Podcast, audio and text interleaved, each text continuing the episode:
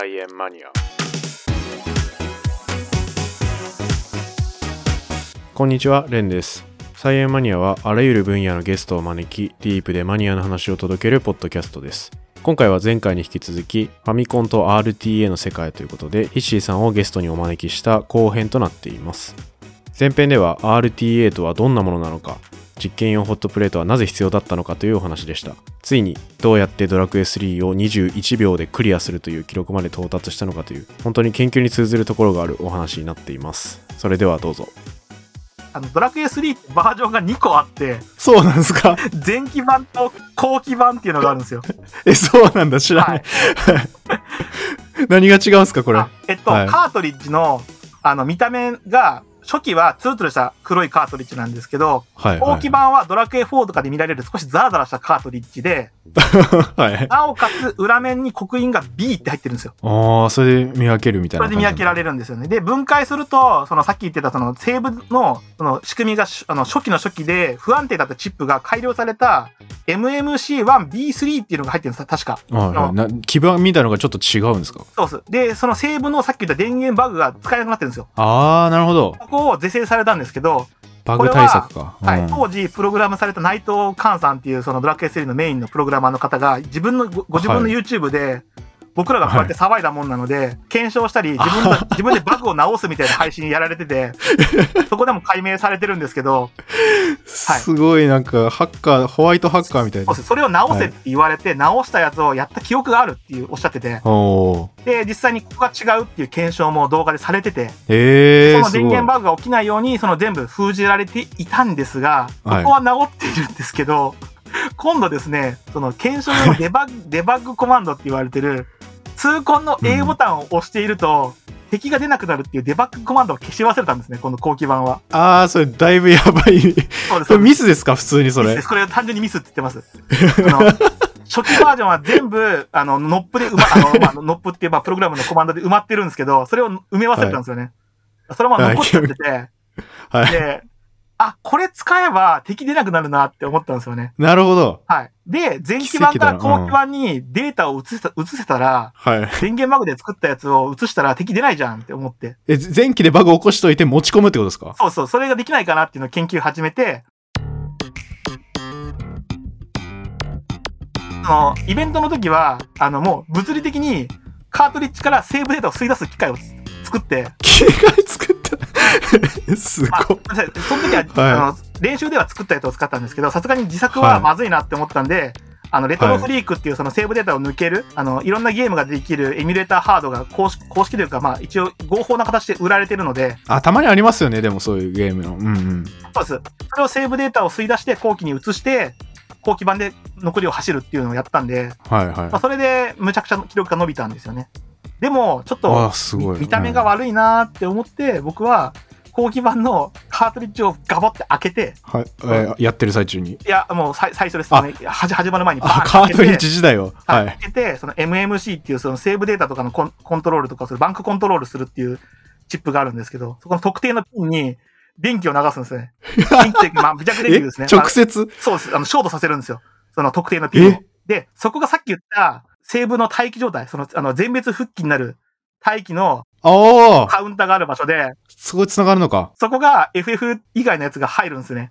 そうなると、全滅復帰っていうその、今ある状態を読んだまま、全滅で復帰しちゃうんですよね。ああ面白い。が強引にできるっていうのを編み出して、まあ、そのうち電撃ボタンっていう、そ のそこにボタンをつけるんですけど、えボタンつけるんですか？あの、い電気あやあいや、まあ、ボボタン、その2個のピンに線つなげて、最初に、あの、どっかにボタンつけとけば、ボタンを押せば通電するじゃないですか。なるほどなるほど。そその、もう、再現性を高めるためにボタンにしたんですけど、それで、そう、前期版で作ったデータを後期版に強引に移して、強制読み込みをして、後期版で走るっていうチャートをやって、それで10分台今すげやってえるんですよね。そのこのピンだっていうのってそれ分かってたんですか、これですね、ネットの海に残ってたんですよ。2006年かな。ええそんなや,、はい。やってる人いいたんでたんだすけど、ここのピンをショートさせると、バグった状態でゲームが始まるっていう断片的な情報だったんですけど、うんうんこれ研究したら最後いけんじゃないのって言って、僕が開けて、ハンダ、ハンダ付きバンバンして、ピンからへ どんどん出してって、ショートする実験を繰り返した結果、まあ、見つけたんですね。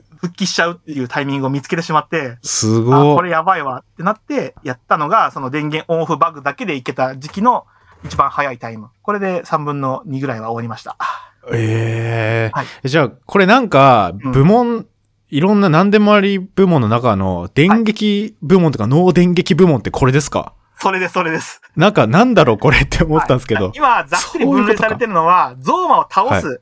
で、イエスかノーかで、ゾーマ討伐ありなしっていうのがまずあるんですね。はいはいはい。で僕は、その、ホットプレート時代っていうのはゾーマを討伐するじ時代。で、あー初期やったやつは、電撃、その、え MMC に電電気的な接触をしないっていう部門で、で脳電撃部門でもともと走ってたんですけど、より記録を早くするために、その電気的接触を始めたので、電撃あり部門っていうのに変わってしまったっていう。ああ、そう、別枠みたいなそうです。ルールが。うん。まあでも大枠電、ゾーマ討伐するかしないかで分けるとまず分かりやすくて、うんうん。中で微妙に違うからタイムの差はここで生まれてますよっていう説明のために、そういうヘンテコリンな部門をつけてるし、まあ、あと、まあ面白いでしょっていう。まあ確かに、いや、電撃部門ってなんだ電撃部門っな、て何？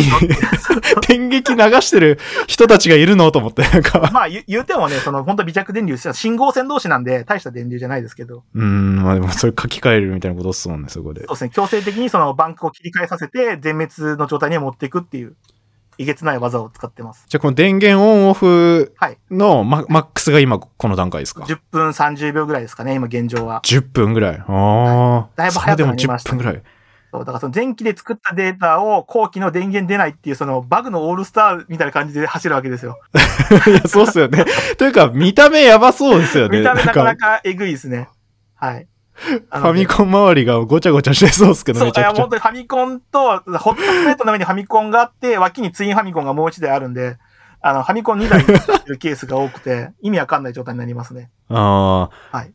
え、なんか、はいえメトロノームみたいなのも置いてませんでした？あ、はいはい。メトロノームはこれを再現するためなんですけど、あの、冒険の書作成っていうのを押してから、はい。えっと、ろ69 69bpm のテンポで11カウントのタイミングで2フレームだけ電気を流すと、全滅復帰するっていうのが分かったんですよ。あ、そう、電撃のタイミングを測ってるのか。そうです。最初は再現性が低くて、なるほどんとなくでやってて、分かんないから、メトロノームでちょっとずつ BPM 変えながら試してみようってやったらそこでヒットしたんで、それをずっと。え、すげえ。すげえ、それ見つけてるのすごい。そこはもう人間では、あの、時計見ても視覚って意外に遅いじゃないですか、処理が。入ってきて脳を処理してってやると手が動くまで時間かかるじゃないですか。音って結構すぐ動きに反映できるきあの感じがしたんで、音だなってなって、メトロノーム。それで音鳴るメトロノームにしたんですね。そうです、そうです。えー、なるほどな。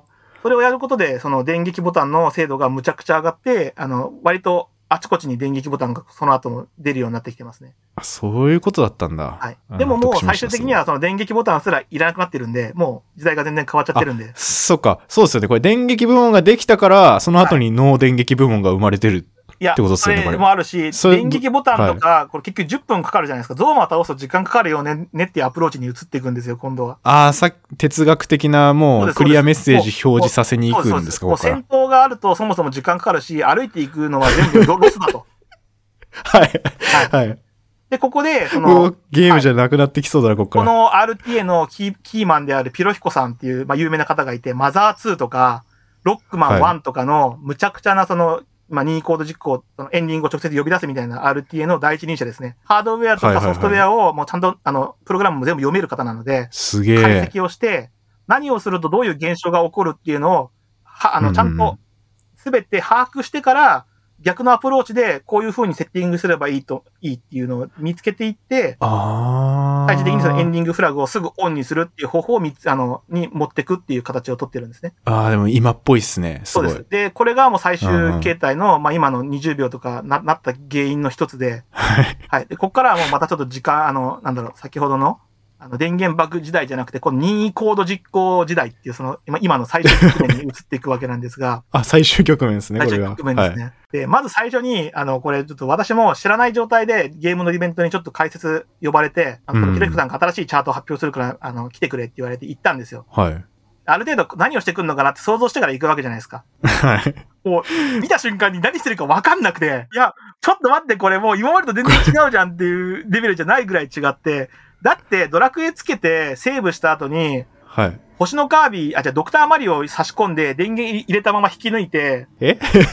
星のカービィを入れてリセットボタンを押して、最初の あの、セーブデータを選ぶウィンドウまで表示させたら電源入れたまま引き抜いて、ドクターマリオを入れて、レベルをマックスにして、1個下にずらして、スピードのところでバグってるんで、右を15回押して、ゲームを始めて、赤と黄色のカプセルが出るまで粘って、引き抜いて、ドラクエ3を入れて、の電源バグで読み込むっていう、長いです。すいません、なんか長くて早くしてあれなんですけど、いや、ほとんどドラクエじゃないっていうそう、のもじゃないです、じゃないです。じゃないです。ドクターマリオじゃないですか。いや、そう、ドクターマリオの時間結構長い。でも最終的にドラクエ長いんで、ここから長いんですよ。で、それで、はい。各ゲームマジでやばい必要なメモリのデータをちょっとずつちょっとずつもらっていくんですよ。その今のその、儀式を行うことで、特定の場所に必要なデータを、あの、ちょっとずつもらって拝借していって、で、その状態で電源バグで、そう強制読み込みをするので、あ、そういうこと。あそう、その、ちょっとずつ本体に情報蓄積してるみたいなことですか？蓄積させる、そう、その通り、その通り。いろんなソフフトを使って、ちょこちょこちょっとずつデータをもらってい入れくんです。はい。て、最後に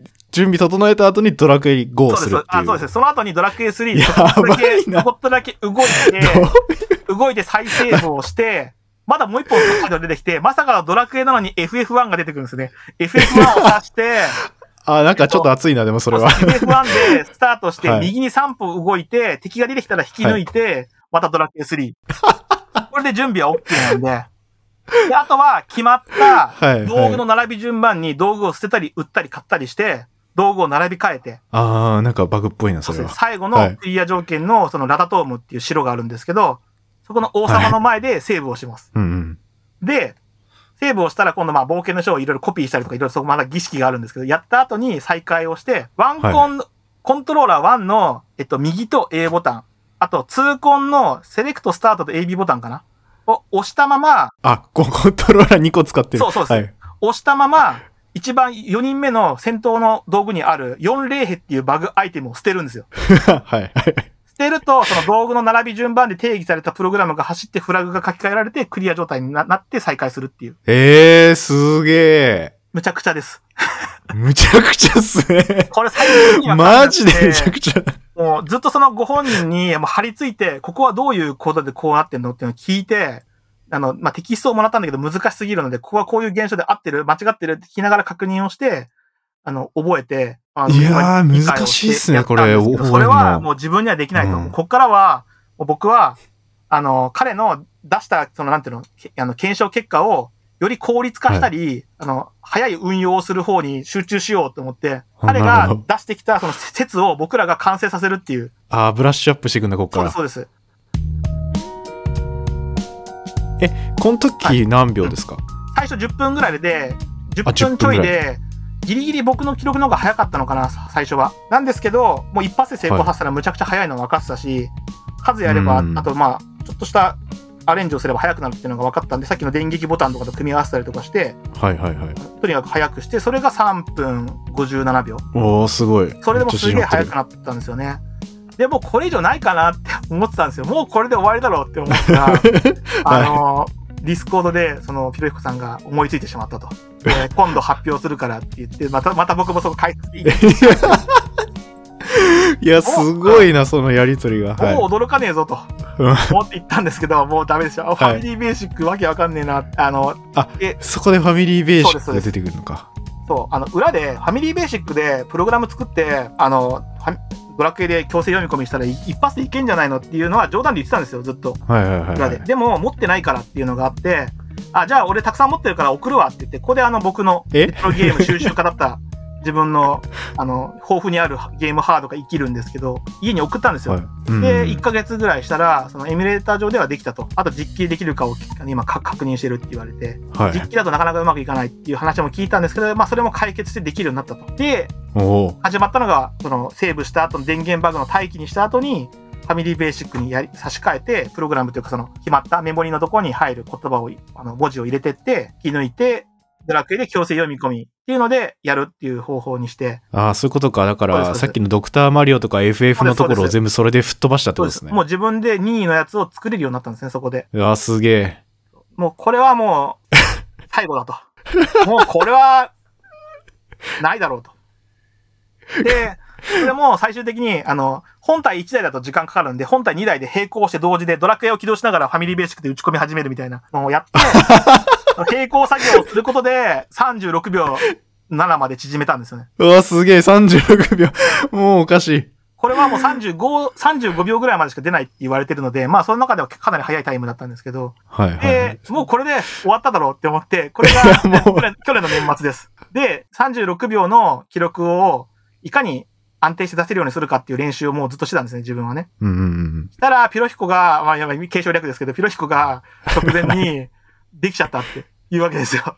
また？また？あそう。もう何も、何やっても驚かねえぞって思って、本番、まあ、せーので始まったわけですよね。で、僕らは聞いてないんですよ。はい。3人同時に走ったんですけど、うん。僕はその古いファミリーベーシックのコードを打ってって、で、したら、30、38秒ぐらいの時に、終わったっていう声が聞こえたんですよ。はい。お前何、どこ走ってんだよっていう、その時普通に素で言っちゃったんですけど。うん嘘でしょ？って思って自分はで、自分何回も入力ミスして、結局2分30秒ぐらいかかっちゃったんですけど、これが去年の年末ですね。すごい戦いだな、それ。でもそれ見て、その、くあまりにも悔しいので、その夜に全部、あの、動画見て、あこうやって打つんだってやって、自分でや試して、限界まで詰めたのが今21秒です。すげえ、それで そこまで縮めたんだ。あとはもう2人でやるしかないです。あの、ドラクエとかカートリッジ操作するが係と、あの、はいはいコードを打つ係で、複数人数でやるしかもう これ以上更新の方法はないです。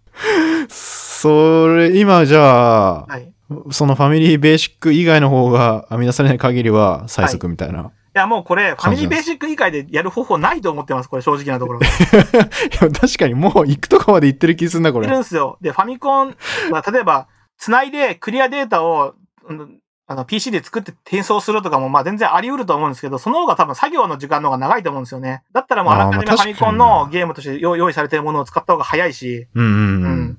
だからもう現状は、その、電源入れた瞬間にエンディングが出るみたいな、その究究極論ですけど、じゃない限りは、この記録は、もうこのルートは、これ以上早いものはないんじゃないかなって、今のは思ってて。うん。まあ、ファミコン2台あるけど、1台使い方パソコンですもんね。あ、そうです、そうでです。片方はプログラム、あの、中身の、メモリの中を作ってて、ドラクエのその、はい。読み込める強制状態、あの強制読み込み待機の状態を作って差し替えるっていう形なんで、でこれをも、差やってる間にし替えるスピードとかの勝負になってきちゃうそうです。でもそこも左から左から抜いて左から刺さないとダメなんで、あそこもちょっとずれちゃうと、あの、カートリッジの、そうそうですね、あの、は左から、本当に、冗談じゃないんですよ。左から抜いて、左から刺すことで再現度高く、あの、抜き差しができるんですよ。すごこれ、例えば、真ん中から刺すとか、斜め右から刺したりとかすると、ドラクエ始まった瞬間、なんかピラミッドっていう全然違うところで、あの、あの、お母さんに起きなさいって起こされたりするんですよ。フラグが変になっちゃって。ああ、もう、本当にバグっちゃうみたいな。そう王家の墓で起きなさい、今日は16歳の誕生日、大事な日よって言われるんですよ。え、めちゃくちゃだよ。何の目覚めってなるわけですよ。そういうバグった状態になっちゃうんで、そういう本当にオカルトチックなやつもちゃんと裏付けがあって、後々ちゃんとな、じゃあなんでそうなるのかっていう部分まで検証されてるので、あ、そうなんですか？それも理由があ理由るんだ。があるんですよね。ファミコンのデータのピンとか電源のピンとかが順番が決まってるんで、うん。あの、まあ、端っこから抜いた方が、その、あの、メモリの中のデータがバグ、あの、ずれにくい、バグりにくいっていうのでやってるんですよね。いやー、すごいな。これで、もう一応そこからはもう更新はなく、もうそこはもう21秒だし、で、そこでやっぱ我々もふと思うんですよね。これドラクエやってねえなって。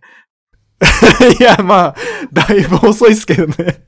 いや、まあ、まあ、途中から何の話聞いてるか分かんなかったですけども、これドラクエ3の話ドラクエ3ですもんねの話なんですよね。何も何もドラクエ要素出てこない。そうなんですよ。で、あまあやっぱり自分もまだやり残したこと過去のそのデータ、あのチャートにもあったし、あの、うん。ホットプレート使うやつも好きなんで、ちょっと、あの、記録を詰めようっていうので、まあ、順番としては、21秒出てから10分何秒っていうのをホットプレートで出してるんで、あ、逆なんすね。そうです。で、そこでやって、そっちで今まで蓄積したやつを使って、またちょっとブラッシュアップしたやつを使って10分台を出してるんで、あホットプレートあ。のチャートも最終的にはかなり、そう最初食品用だったやつも年を明けて、あの、リスナーさんがホットスターラー付きの、あの、なんかあれを送ってきたんですよ。あ、送ってきたんですか？はい。1台あげるよって言われて。会社でもう、あの、カタログ落ちしたやつだから、1台あげるからって言われて、ああ、それで手に入そったんだ。こでタガが外れて、いや、じゃあもっといいもの欲しいってなって結局ホットプレートを買うんです。アズワンのを買うっていう流れに いろいろありますからね、ホットプレート。あそうなんですよ。あれは、あの、本当にざっくりしか調整できなくて、あくまでもホットスターラーなんでね。ホットプレートですけど、そうなんでダメだったんで、結局、アズワンのホットプレートに変わると0.1度ごとの温度調整が最強最高だっていう。それ0.1度ごとで、やっぱちょっと変わるんですか？やっぱ。変わりますね。やっぱあの、あ変わるん室温だ。室温を安定させれば、あの、本体の温度はほぼ安定しますね。ええー、すごいな。で、まあ、あとなんかオプションで直接対象物にセンサーつけて、その温度が一定になるようにコントロールもできるみたいなんですけど、ああ、ありますね、ありますね。さすがにこ、さすがにこのためだけに買う勇気はないです。いや、でも、この勢い来年ぐらいにはあ、そういうの始まってそうですね。もう、そこの部分は、もう自分の知ってでコントロールできるところまで来てるので、あの、今までの経験と蓄積によって。うん、なので、あとは、あの、敵が出なくなったドラクエを使ってても、ちょっとだけ運で左右する部分はあるんで、そこの抽選会を何回もするっていうのが最後の関門ですね。ああ、そういうことか。やっぱりそこのちょっとした運要素みたいなのが入ってくる。最後は絶対運があるの。ので、そこはか数をやって走るしかないっていう感じですね。いや、すげえ、すげえ、なんかでも、すごいわかりやすかった。理解できました。はい。なんとなく。く、僕も一回あのガチャガチャやってる動画を見て、もう何が何やらって感じだったんですけど。普通の人はその感想が正しいと思います。なるほどな。でもちゃんと聞いたらわかりますね、なんとなく。そうですね。その、あの、ちゃんと、ことは。そういうふうに聞いていいただけると僕らもそこまで説明できるんですけど、はいもうこれでどんだけはしゃ喋ったよっていうぐらい今時間かかってるわけじゃないですか。確かに。これ、いや、もう歴史の積み上げがすごいんですよ、これ。はしょ、はしょって喋るのがほぼ不可能なので、あのーなので、割とざっくり、いや、ホットプレート、そうだねっていう風に、もうめんどくさいから流しちゃうケースも多くて、いやーでも、すごい。まさかホットプレートもこんなことに使われるとはっていう感じだと思いますけど。うん。まあ、もう今これ以上ないなって言われてる中で、僕はホットプレートをもうちょっと詰めようかなっていうのと、あとは海外版でドラクエ、あのドラゴンクエストの3の海外版でドラゴンウォーリアー3っていうのがあるんで、はい。え、海外版、それを。それでもできないかなっていうのを研究して、結論はできなかったんですけど、はい。なまあでも強制読み込みだけはたまに特定条件でできるのが分かったんで、国内版でデータを作って海外に輸出したらいいんじゃないのっていうデータをね、あの、移したらいいんじゃないのっていうので研究が始まって、明日海外版の記録が出るっていう。海外版の記録も出ました。あの、あ、出たんだもん。17分ぐらいで、はい。あの、でデータを国内版から海外版に密輸するっていうふうにみんなに言われてるんですけど、あの、み密輸チャート、密輸すチャートって言われていて、確かに密輸だな、本当当あの、移す。若干参照位置が違うんで、データバグるんですけど、それでも読めるデータを作って持っていくっていうのが今。へえそれはホットプレートが必要なんで、海外版ではホットプレートが今のところ最強です。あ、そうなんだ。かまあまあ、ちょっと違いそうっすもんね、言語違うと。そう。なので、まあ、あの、メモリを見てる位置がちょっと違うんですけど、大体同じなんで、おおむね同じようなデータでいけるっていうのが分かって、へえ。リーズするときとしないときのデータ割り出しをもう全部して、基本的にね、そう、検証するの楽しいなっていうのがあったんでね、ずっとやってました。はい。これでドラクエ3のバグ系、電源バグの RTA の話ははいほぼ全部できました。ありがとうございます。いや、あありがとうございます。なんか、めちゃくちゃわかりました。これも、行くとこまで行ってんなーっていう話でしたけあど。あ、の、僕、ここまで詳細に話したの初なんですよ。初めてですか、これ。初めてです。こんなちゃんと話したことないです、今まで。いや、これすごい。えーいマジで研究者と話してる感じですよ、うん今これ。あの、断片的に部分部分だけを話したことがあったんですけど、はい。投資で最初から最後まで時系列込みで話したの初で、ちょっと自分でもよく覚えてるなって思ってます、これちょっと。いや、ですよねう。ん今、検討したことも含めて全部流れで説明してもらいましたけど。はい。もう普通に今ツイッターの画面見てるだけです、僕は今。え、これ、ちなみにこれ、いドラクエ3の記録はもうずっと今も更新チャレンジ中というかえ、っと、ドラクエのもう21秒に関しては最後その、それで終わプロ、あの、データを、データというかそのチャートを作ってくれたピロヒコさんと二人でやって、っはい。あの、もう誰も超えられない記録作って終わりにしたいなっていう夢が、野望があるので、ああ、めっちゃ感動するな、そそれはれなんか。21秒で止めてあるっていうのがありますね。ホットプレートの方はまだたまにやってて、はいはい。えっと、とこれ告知っぽくなっちゃうんですけど、今月末7月の30日ですね。はい。えっと、何時かな確か夕方だった気がするんだけど、そのちょっと RTA のイベントに呼ばれてまして、お個人系の。そこでホットプレートのやつ走ってくれって言われたんで、それをやります。お。すげえ、はい気になるな、これ。まあ、それは自分の配信枠でやってるんで、あの、自分の YouTube かニコニコ動画の方で生配信見ていただければ、はい、あの、そうですね。見れますね。YouTube はリンク貼っときますけど。お願いします。はい。で、まああともう一個は、も、もともと僕、ドラクエ3の RTA はやってたわけじゃないんで、あ、いや、そう、そうですよね。これ、な、なんでここに行き着いたのかっていうのもちょっと聞きたいなと思ってそうですね。もともはいとストリートファイター2っていう格闘ゲームの CPU 戦、対戦があんま好きじゃないんで、はいはいコ。ンピューター戦の RTA をやってたんですけど、まあそもそもさっきのゲームの遊び方ですよね。やり込みって RTA っていうふうにおあの話したんですけど、はい。テレビゲームって普通に遊ぶとやり込む、あと集める、うんうんうん。あとプログラムする、作る、あとハードウェアを研究するっていうパターンがあって、さっきはやり込むでしたけど、僕は集める方のクラスターにもともといたんですよ。あ、そうなんだ。そう。で、集めて配信でこんなゲーム懐かしいよねってみんなでその友達ん家でゲーム遊びしてる感じの状態で。ゲームをするっていうのが好きだったんで、そういう風に遊んでたんですけど、まあある日仲間から大会、ゲームのレトロゲームの大会あるから出てみないって言われて、あ、まあ結構好きだしやってみようかなってややったら、そこであ、競うっていうのは結構楽しいんだなっていうのを思ったんですよね。うーん、あーそこで。今まで集めたり、そう、みんなで一緒に、ただ単に遊ぶっていうんじゃなくて、目的を決めて、あの、やるっていうのは楽しいことなんだなっていうのが分かって、で、うんじゃあその時に会ってたまたま優勝したストリートファイター2のそのタイムアタック、ちょっとやり込んでみようかなっていういうので、やり込んだら、まあ世界記録がすごい低くて、はい。結構簡単に超えられちゃったんですよね。超えたんですか、うん。なんならあの、ええまあ、まだ超えてないなって思って全然ばあの爆裂に超えてて、あ全然1位じゃんって気づいて、えー、すげえ。そうそう。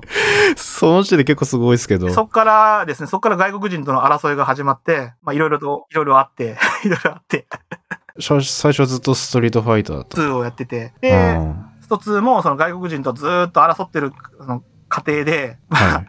もう、いろんなゲ、あの、スト2、ストリートファイター2ダッシュとかターボとかいろんなのをやって、はい。ずっとやって何年か経った時に、ちょっともう、その人が、もう、俺が全部記録更新しちゃうんで、その人がやんなくなったんですね。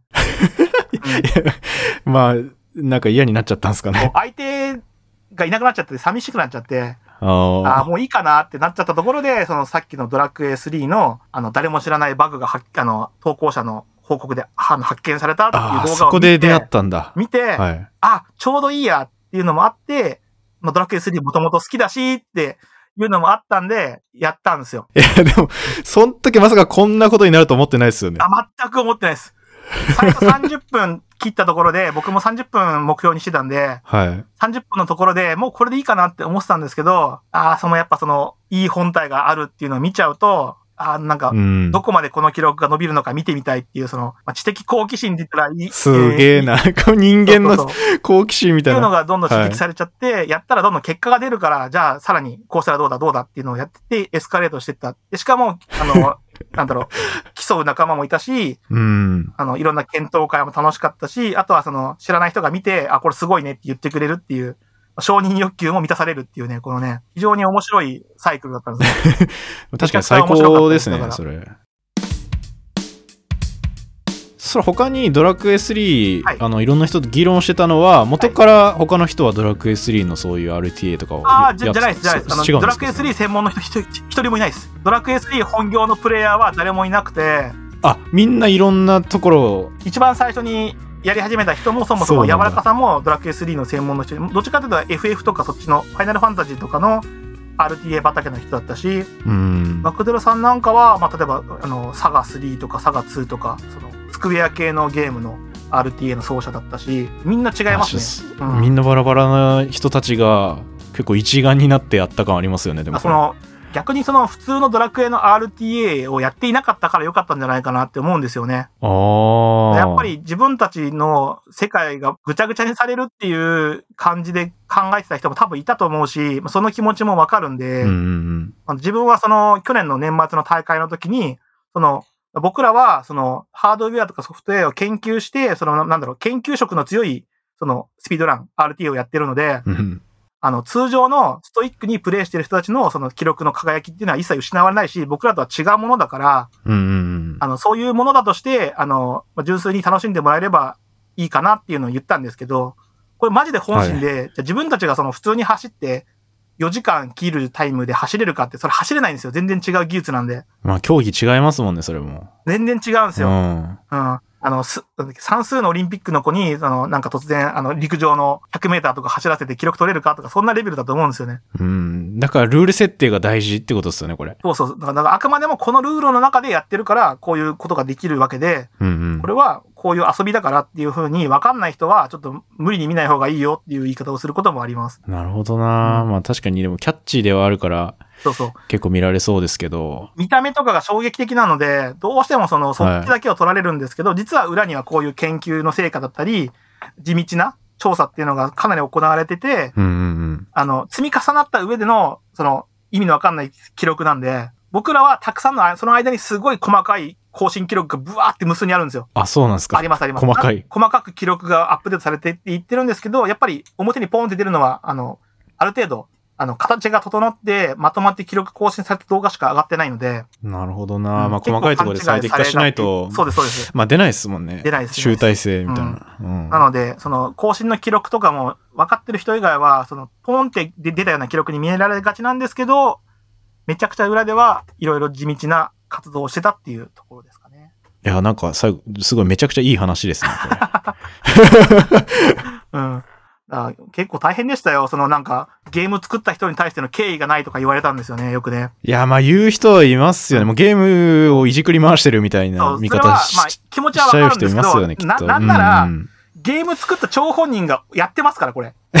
まあ確かに、さっ内きのさんが、それやってるし、最後、バグライブって言って、そのバグで、あの、速攻クリアするっていうのも、あの人リアルタイム書き換えして、速攻エンディングにしてましたからね。あ、やってるんですか？か開発ツールで、開発ツールで、直接、あ開発ツールでもうやっちょ、あの、直接メモリ書き換えて速攻クリアさせてるんで、それ僕らはルール違反なんですけど、あ、そう、あゲームを始めてから書き換えなきゃいけないんで、先に作ったデータを、あの、作った、置いたデータを読み込むのは禁止なんですよ。なるほど。まあ確かに大ゲームスタートしてから打てばいいんですよ。打てば OK なんですけど、それはやってないんで、一はい応ルール違反なんですけど、それでも、やっぱりあの20秒ぐらいでやっぱクリアされてたんで、いやもうそれ見たら もう制作者への敬意とか、もうそんなのクソくらいですよっていう。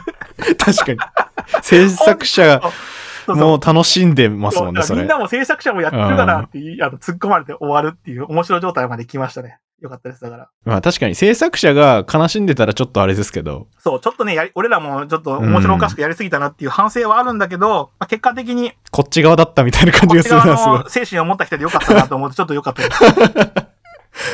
いやー、すごいな。ドラマがありましたね。でもその制作者の人が偶然なんかバグ残しちゃうとか。まさかね、その、その動画を、僕らがその、RT in Japan っていうイベントで、やってるっていうのを認知されてるとすら思ってなかったんで、でもそれ嬉しいっすよね、なんか。だだからそこまでそうえドラクエ20何分でクリアしちゃうの、っていうのをツイートがあって、あ、見てくれてんだ、ビビったわって思って、いやまあ制作者うんもうれ、嬉しい。もうす、ここまで遊ぶ人いるんだ、みたいな感じですよね。あそういうふうに言ってくれてたんで、まあ逆にその、なんか、うん。バグをほじくり返して、あの、腹渡にえくりか、あの、なんていうの、ね、すごいムカつくとかじゃなくてよかったなとは思ってますね。うんうんうん。いや、そうっすね。それはすごい良かったな。こんな感じです。今、今のね、現状は。もうあとだからもう、あとはもう好きなことやって、当面ホットプレートでこすっていこうかなと思ってますね。なんかこれいろんなゲームできちゃいそうっすよね。ああ、あの、一応、あの、ファミリーベーシックで、はい。そのデータをセットして他のゲームで読むっていうのはできそうではあるんですけど、難しいんですか？ドラクエ3がメモリの状態を強制的に読み込めるっていう、そのさっきの電源バグって言ったところの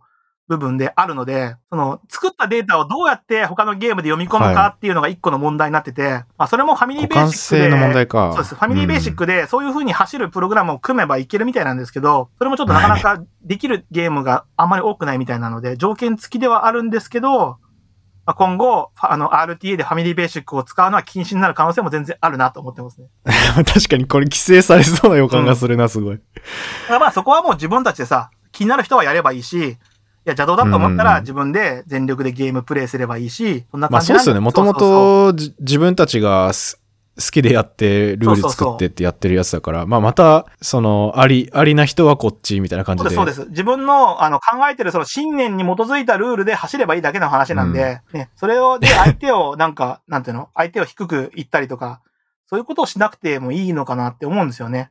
自分は自分でこれが楽しいって言えればそれで良くないっていうのがありますよね。本当にそうですね。で、お互い認め合ってやっ。てるわけだし。みんなすごいで良くないですかって。うん。結構それができない子多いんで、あ確かにな。自分のまあ大事なものがなんだろう、壊されたとか怪我されたって思っちゃう人はやっぱいるんですよね。でもそうじゃないんだよって、まあ僕らは、あの、結構年上の方なので、あの、いや、いや、あの、優しく言い続けるしかないんですけど、まあまあ、なかなかやっぱ競争の世界なんで、どうしてもそういうね、あの、勝ち負けに対してすごい敏感な子もいるので、まあ、そこはうまく気を使いながらやってはいますけど、でもやっぱ最終的にはやっぱ、うん、みんなすごいでいいじゃんって思うんですよね、僕は。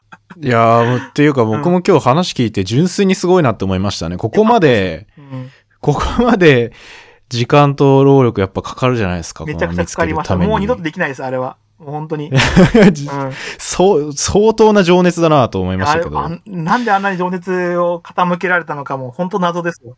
まあ確かになんでなんだろうって感じはしますけど、究極まあ、楽しいからっすよね、うん、そうですね。自分がやっぱ求めてたっていうのはそこの、なんでこの結果が起こるのか、どこまでいけるのかっていう、その探求心っていうのがやっぱり一番の、まあ、理由だったんでしょうね。うんうんうん、ですよね。だからそれなぜを毎回ちゃんと突き詰めて、検証して、で、行動力もすごいなと思いましたけど、そんなファミコンいきなりいっぱい買う人とかなかなかやっぱいないじゃないですか。まあ普通はしないでしょうね。それもすごいし。コレクターで買うのに対してあんまり抵抗感がなかったんで。ああ、ゲームとか。そうそう。あまあ、そもそももともと開始の段階で家に100台以上あったんで、ファミコンは。あ、そうなんだ。そうそうそう。だから300何台買ったけど、買ったのは250台ぐらいなんで、実際、賞味。いや、もともと100台のもすごい。ああります。なんかね、安かったら買っちゃうっていう病気だったんで。それは構想したってことそういうことです、そういうことです。結果的に自分のあれとったりマッチした RT だったっていうことですね。いや、すごいいい話だったな、これ。なんか、僕、適当にスターラーチップがすごい好きです、みたいな。あ、スターラーチップは。適当な話してましたけど。ね、最初だから、その、ホットスターラーもらった時に、ホット、あの、スターラーチップをもらって。あ、もらったんですね。これ何に使う、何に使うのって思ったんですよ、その、わかんなくて、意味が。うん、うん。そもそもホットスターラーが何だか分かってなかったですからね。まあ確かに。実験用ホットスターラーと知らないです覚えてなかったんで、なんかダイヤル2個あるんだけどって思って。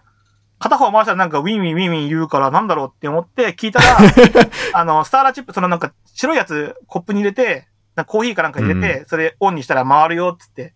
え、マジでつってやったら、コーヒーわーってか、かき回されて、お、すげえいや、なりますよね。だから、スターラーチップ。形いくつかあるけど、これ何か違うのって、その、粘性とか。いろんな種類のやつもらったんですか？そうそう。年生とか、あれによって違うんだよって言われて、そうなのつって。これ何？周り何？テフロンかなんか？ああ、そんな感じって言われて。いや、面白面白かった。なので、それがあったんで、なんかその時に検索したんですよね。それの、あの、ツイツイートデックのそこに検索が残ってて、うん。たまたまそこにあったんですよ。なんだろうこれって思って見たら、あ、面白いなって思ってそこから。もともと科学のこの情報とかってわかんないけど、聞くのは好きなんですよ。あの先端技術とか。それサイエントークだったのマジで奇跡だなって感じですけど。だから、本当未だに好きですよ。あの、例えばなんだっけ、塩味を感じるとかさ、あといい声の条件とか、ああ、はい。あとストローの話とか、カフェインの正体とか、あの辺なんかむっちゃ好きで、おあの、割となんだろう、日常に、日常の、これなんでだろうなっていうことを分かりやすく説明してくれてるんで、あの、今でも本当になんか作業しながら、映像じゃないから、音声だから、聞くのは全然できるから、ラジオで使わせてもらってるし。ああ、ありがとうございます。今後も楽しみにならないっていう感じなんですけど。うん、いや、そうっすね。こ、こ、僕もこのつながり方、本当に初めてなんで、やっぱやってよかったなって思いましたね、実験器具の話を。いや、本当ね、実験器具様々ですよ。